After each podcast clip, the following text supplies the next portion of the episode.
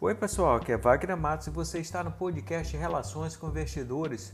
Hoje, 4 de junho, quinta-feira, o Banco Central Europeu, BCE, aprovou o pacote de estímulo de 1,35 trilhões de euros para o programa de compras de títulos por causa da emergência pandêmica. A presidente do BCE, Christine Lagarde, falou que as projeções apontam queda sem precedente do produto interno bruto, PIB, em torno de 8,7% em 2020. Para Lagarde, o mercado de trabalho está piorando e a inflação ficará fraca em 0,3% até o fim do ano. Com isso, as bolsas europeias fecharam em queda. Nos Estados Unidos, o volume de pedidos de recuperação judicial em maio cresceu 48%. O presidente Trump diz que quer uma relação aberta e construtiva com a China, mas eles violam promessas. Os números de solicitações de auxílio-desemprego foram de 1,9 milhões de pedidos do benefício. As bolsas americanas fecharam em leve queda. O Ibovespa teve alta de 0,89% aos 93.828 pontos, com volume financeiro negociado de 31 bilhões de reais.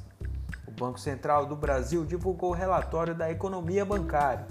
O lucro líquido e o retorno sobre o patrimônio líquido, o ROI, alcançaram 16,5% em dezembro de 2019.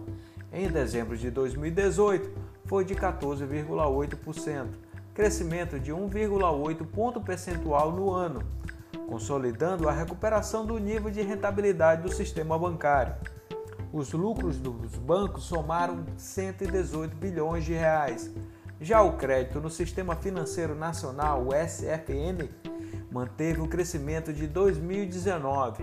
O saldo dos financiamentos e empréstimos aumentaram em 6,5% e a razão do crédito PIB alcançou 48%. O dólar futuro para julho ficou em alta de 0,86% aos R$ 5,11. Já o dólar comercial teve alta de 0,89% aos R$ 5,13. O petróleo tipo Brent ficou em queda de 0,33% aos 39 dólares e 86 centavos o barril. O petróleo WTI ficou em alta de 0,11%, com o barril negociado aos 37 dólares e 33 centavos. O minério de ferro negociado na China ficou em queda de 1,96%, aos 99 dólares e 24 centavos a tonelada. Agradeço a sua atenção. Por favor, deixe seus comentários e sugestões. Um grande abraço a todos e até mais.